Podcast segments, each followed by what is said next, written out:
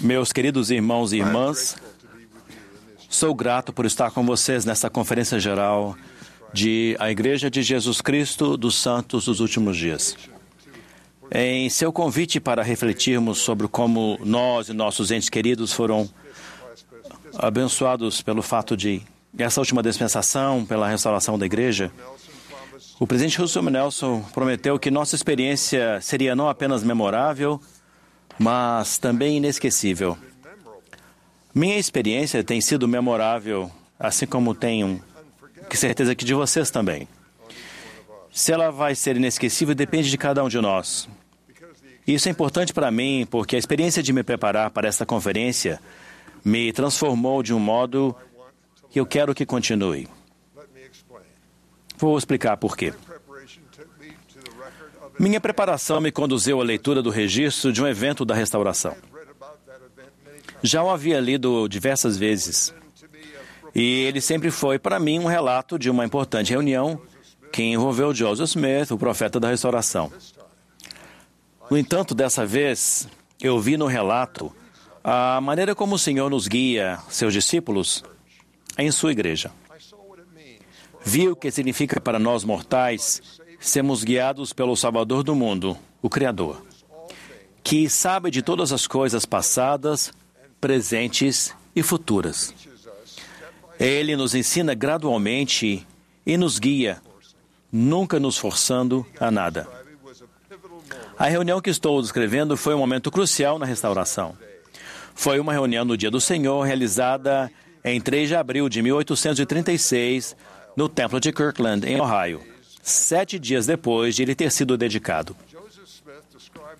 Joseph Smith descreveu esse momento grandioso na história do mundo de maneira simples. Muito desse relato está registrado na seção 110 de Doutrina e Convênios. À tarde, Ajudei os outros presidentes na distribuição da ceia do Senhor à igreja, recebendo-a dos doze que tiveram o privilégio de oficiar a mesa sagrada hoje. Após realizar esse serviço para meus irmãos, retirei-me para o púlpito e, estando as cortinas abaixadas, curvei-me com Oliver Cowdery em solene e silenciosa oração. Após orarmos, a seguinte visão nos foi dada. Retirou-se o véu de nossa mente e abriram-se os olhos do nosso entendimento. Vimos o Senhor de pé no parapeito do púlpito, diante de nós. E seus pés, e sob seus pés havia um calçamento de ouro puro, de cor, da cor de âmbar. Os seus olhos eram como uma labareda de fogo, os cabelos de sua cabeça eram brancos como a pura neve, e o seu semblante resplandecia mais do que o brilho do sol, e a sua voz era como o ruído de muitas águas. Sim, a voz de Jeová que dizia: Eu sou o primeiro e o último, sou o que vive, sou o que foi morto, eu sou vosso advogado junto ao Pai. Eis que perdoados vos são vossos pecados, estáis limpos diante de mim. Portanto, erguei a cabeça e regozijai-vos. Que se regozije o coração de vossos irmãos e o coração de todo o meu povo, que com sua força construiu esta casa ao meu nome. Pois eis que aceitei esta casa, e meu nome aqui estará, e manifestar-me-ei a meu povo com misericórdia nesta casa. Sim, aparecerei aos meus servos e falar-lhes-ei com minha própria voz. Se o meu povo guardar os meus mandamentos e não profanar esta casa santa. Sim, o coração de milhares e dezenas de milhares grandemente se regozijará em consequência das bênçãos que serão derramadas e da investidura com que meus servos foram investidos nesta casa. E a fama desta casa espalhar-se-á por terras estrangeiras. E este é o princípio da bênção que será derramada sobre a cabeça de meu povo. Assim seja. Amém. Depois de encerrar-se esta visão, os seus tornaram-se a abrir, e Moisés apareceu diante de nós e conferiu-nos as chaves para coligar Israel dos quatro partes da terra e trazer as dez tribos da terra do norte. Depois disso, Elias apareceu e conferiu-nos a dispensação do evangelho de Abraão, dizendo que em nós, em nossa semente, todas as gerações depois de nós seriam abençoadas. Concluída essa visão, outra grande e gloriosa visão abriu-se para nós, pois Elias, o profeta, que fora levado ao céu sem experimentar a morte, apareceu diante de nós e disse: Eis que é chegado plenamente o tempo proferido pela boca de Malaquias testificando que ele, Elias o profeta, seria enviado antes que viesse o grande e terrível dia do Senhor, para voltar o coração dos pais para os filhos e os filhos para os pais, a fim de que a terra toda não seja ferida com uma maldição. Portanto, as chaves dessa dispensação são confiadas às vossas mãos, e assim sabereis que o grande e terrível dia do Senhor está perto. Sim, às portas. Eu havia lido esse relato muitas vezes. O Espírito Santo me confirmou que o relato era verdadeiro. Entretanto, à medida que estudava e orava para me preparar para esta conferência, passei a ver mais claramente o poder do Senhor para guiar em detalhes seus discípulos em sua obra. Sete anos antes de Moisés conferir a Joseph as chaves da coligação de Israel no templo de Kirkland, Joseph aprendeu na página de título do livro de Mormon que o propósito do livro era o de mostrar aos remanescentes da casa de Israel para que conhecessem os convênios do Senhor e soubessem que não foram rejeitados. Em 1831, o Senhor disse a Joseph que a coligação de Israel começaria em Kirkland. E de lá, Kirkland, o que eu desejar, os que desejar irão a todas as nações, pois Israel será o salvo e guiá-lo-ei. Embora o trabalho missionário fosse necessário para coligar Israel, o Senhor ensinou o seguinte aos doze, que se tornaram alguns de nossos primeiros missionários. Lembrai-vos de que não deveis viajar a outras nações até que recebais sua investidura. Parece que o templo de Kirtland foi importante no plano gradual do Senhor por no mínimo dois motivos. Primeiro, Moisés esperou até o templo ser concluído para restaurar as chaves da coligação de Israel. E segundo, o presidente Joseph Fielding Smith ensinou que o Senhor ordenou os santos a construir um templo, o templo de Kirkland, no qual ele poderia revelar a chave da autoridade e onde os apóstolos poderiam ser investidos e preparados para podar sua vinha pela última vez.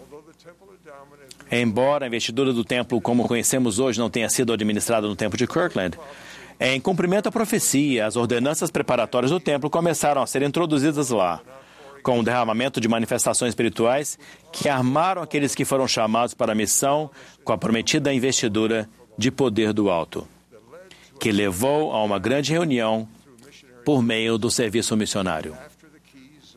Após a chave da coligação de Israel terem sido conferidas a Joseph, o Senhor inspirou o profeta a enviar membros dos doze para missões. Conforme estudava, eu soube claramente que o Senhor havia preparado em detalhes o caminho para que os doze fossem para as missões, missões no exterior, onde pessoas haviam sido preparadas para crer neles e apoiá-los. Com o tempo, milhares de pessoas foram trazidas à igreja restaurada do Senhor, por meio deles. De acordo com o nosso registro, estima-se que entre 7.500 a 8.000 pessoas foram batizadas durante as duas missões dos doze nas Ilhas Britânicas. Isso estabeleceu o alicerce para o trabalho missionário na Europa, e no final do século XIX, cerca de 90 mil pessoas haviam vindo para a América, sendo que a maioria delas veio das Ilhas Britânicas e da Escandinávia. O Senhor havia inspirado Joseph e aqueles fiéis missionários que começaram o trabalho a realizar uma colheita que, na sua época, parecia estar além da capacidade deles. No entanto, o Senhor, com sua perfeita profecia e preparação, possibilitou que isso acontecesse. Você se lembra da linha, linguagem aparentemente simples e quase poética, poética da seção 110 de Doutrina e Convênios? Eis que é chegado plenamente o tempo proferido pela boca de Malaquias, testificando que ele, Elias, o profeta, seria enviado antes que viesse o grande e terrível dia do Senhor para voltar o coração dos pais para os filhos e os filhos para os pais, a fim de que a terra toda não seja ferida com uma maldição. Portanto, as chaves dessa dispensação são confiadas às vossas mãos, e assim sabereis que o grande e terrível dia do Senhor está perto. Sim, às portas. Testifico que o Senhor viu o futuro distante e viu como ele nos guiaria para o que ajud ajudássemos a cumprir seus propósitos nos últimos dias. Por exemplo, enquanto eu servia no Bispado Presidente há muitos anos, eu era encarregado de supervisionar o grupo de desenvolvimento e projeto que criou o que chamamos hoje de Family Search. Tenho cuidado de dizer que supervisionei sua criação, em vez de dizer que a dirigi. Muitas pessoas brilhantes abandonaram sua carreira e vieram desenvolver o que o Senhor desejava. A primeira presidência havia estabelecido uma meta de reduzir a duplicidade das ordenanças. A maior preocupação era não sermos capazes de saber se uma ordenança já havia sido realizada. Por anos, ou o que aparentava ser tudo isso, a primeira presidência me perguntou: quando você concluirá esse projeto? Com oração, diligência e o sacrifício individual de pessoas com muita capacidade, a tarefa foi concluída. Foi um passo de cada vez. Então, a primeira tarefa foi trazer do Family uma plataforma de usar, fácil de usar para aqueles que não tinham muita habilidade com computadores.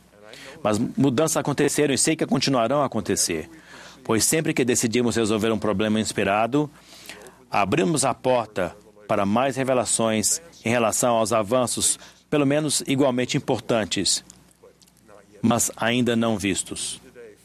Mesmo hoje, o Family Search está se tornando aquilo de que o Senhor precisa, como parte de sua restauração, e não apenas para evitar as ordenanças duplicadas.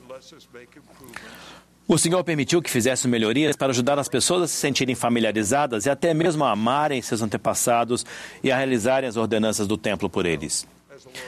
Agora, conforme o Senhor certamente sabia o que aconteceria, os jovens estão se tornando mentores para seus pais e membros da ala em relação ao uso de computadores. Todos sentem grande alegria nesse serviço.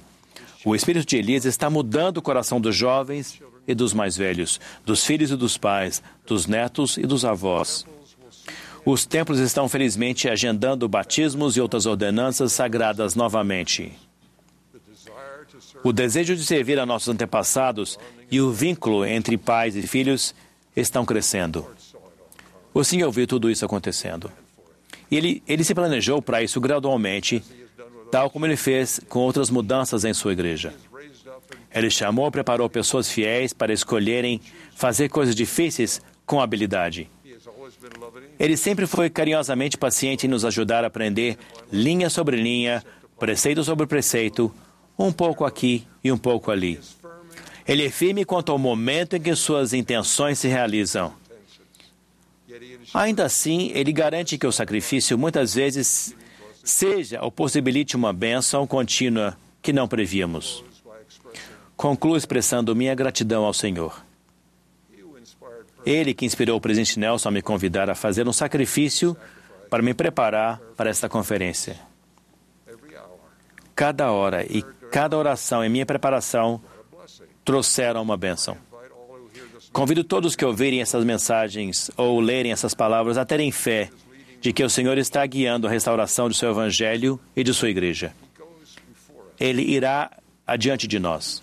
Ele conhece o futuro perfeitamente. Ele os convida ao trabalho. Ele se junta a vocês neste trabalho. Ele tem um plano para seu serviço. Ele ama vocês. E mesmo que se sacrifiquem, vocês sentirão alegria à medida que ajudarem outras pessoas a se prepararem para a sua vinda. Testifico a vocês que Deus o Pai vive, Jesus é o Cristo. Esta é a igreja dele. Ele conhece vocês, ele os guia no serviço deste reino de Deus. Eu presto-lhes o meu testemunho que ele os ama e que Ele preparou uma, um caminho para vocês. Ele vai diante disso de sua face em todo o serviço que vocês derem a Ele. No nome sagrado de Jesus Cristo. Amém.